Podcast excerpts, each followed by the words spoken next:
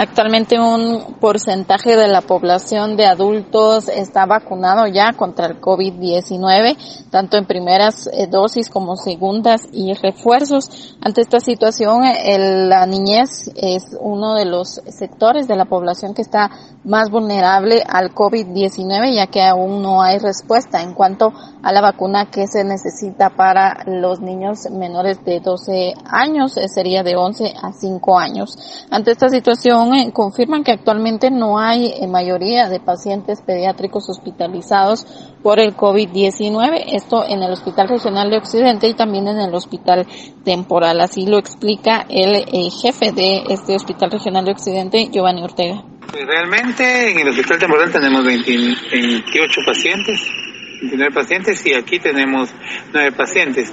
Estadísticamente siguen siendo más los pacientes adultos.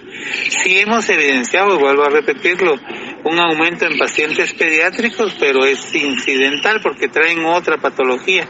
Hay unos pacientes que han traído eh, problemas diarreicos, problemas de bronconeumonía o tienen algún otro problema este aunado.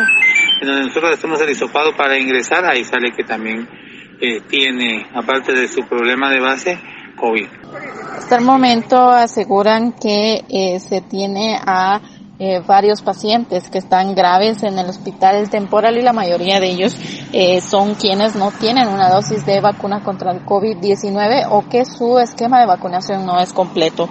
La noticia siempre antes por sucesos de Estéreo 100, Shirley Rodríguez.